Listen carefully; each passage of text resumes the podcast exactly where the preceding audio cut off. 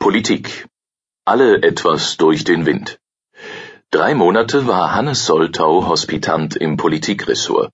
Er suchte nach Klarheit in Krisenzeiten und fand eine Redaktion im Ausnahmezustand. Von Hannes Soltau. Die Zeitausgabe 1 vom 30. Dezember 2015. Es gibt zurzeit viele Gründe, sich gegen den Beruf des Journalisten zu entscheiden. Die Auflagen der meisten Zeitungen sinken, die Budgets schrumpfen, Redakteursstellen sind rar. Auch meine Großeltern hatten davon Wind bekommen. Als sie im März dieses Jahres erfuhren, dass ich Hospitant im Politikressort der Zeit werden könnte, versuchte meine Oma, mich zum wiederholten Mal davon zu überzeugen, doch lieber Zahnarzt zu werden. Auch mein Großvater war mit meinem bisherigen Werdegang nicht sonderlich glücklich, hatte der Enkel doch Politikwissenschaft in Marburg studiert, dieser roten Kaderschmiede, wie mein Opa sich gern empörte. Nun setzte er auf Abschreckung. Für eine Hospitanz bei einer solch renommierten Wochenzeitung müsse ich doch vorab monatelang Stenografiekurse besuchen. Der einzige Lichtblick war für ihn der Umstand, dass Min Jung bald auf einem Flur mit Helmut Schmidt sitzen würde. Mein Großvater verehrte den Altkanzler, denn Hans Soltau und Helmut Schmidt einten nicht nur ihre Initialen, beide waren auch Hamburger, Offiziere unter Hitler, brillante Redner und erklärten gern die Welt.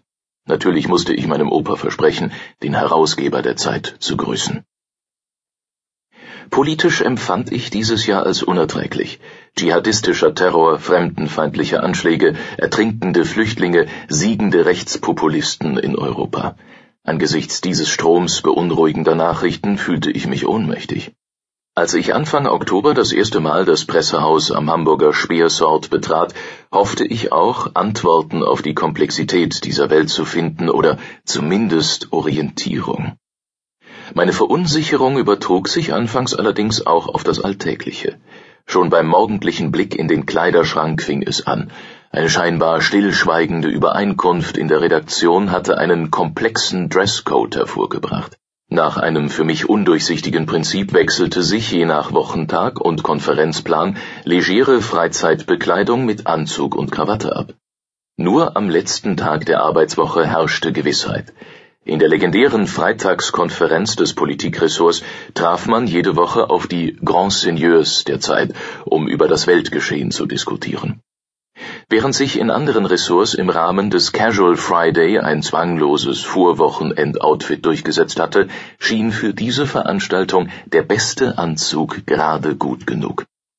Helmut Schmidt hatte nur bis zum Sommer regelmäßig an der Freitagskonferenz teilgenommen. Die Grüße meines Großvaters, der bereits im Frühjahr verstorben war, konnte ich ihm nicht mehr ausrichten. An Helmut Schmidts Todestag, dem 10. November 2015, versammelten sich am späten Nachmittag die Mitarbeiter der Zeit im großen Konferenzraum. Zu Ehren des Verstorbenen sangen alle sein Lieblingslied Der Mond ist aufgegangen. Und obwohl ich mich dagegen wehrte, hatte ich Tränen in den Augen.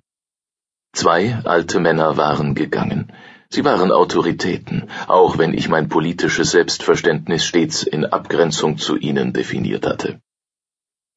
Wer soll uns jetzt die Welt erklären? titelte die Zeit in jener Woche. Meine Großmutter teilte diese Sorge.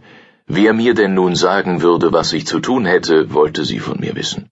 Oma, du weißt doch, was Kant gesagt hat, antwortete ich. Habe Mut, dich deines eigenen Verstandes zu bedienen. Klassiker-Zitate waren in der Vergangenheit eigentlich immer gut angekommen. Doch noch mehr als in früheren Situationen, in denen ich mich in Gemeinplätze geflüchtet hatte, fühlte sich das diesmal nicht nur schal, sondern schlicht falsch an. Woher soll man in diesen Zeiten noch den Mut nehmen, sich seines eigenen Verstandes zu bedienen? Einfache Antworten gibt es nicht mehr. Das erlebte ich auch in den Diskussionen der Politikredaktion. Wider Erwarten glich sie weder einem homogen sozialdemokratischen Think Tank noch einer Schar von Giovanni di Lorenzo Jüngern. Im Gegenteil, es wurde hart gestritten über die richtige Strategie gegen den IS, die Gefahren von rechts, die Grenzen der Willkommenskultur. Ich konnte eine Form der direkten und offenen Auseinandersetzung beobachten, die ich in den Marburger Politplänen und Theoriezirkeln oft vermisst hatte. Aufgrund der Krisen von 2015 startete das Politikressort kürzlich eine neue Serie.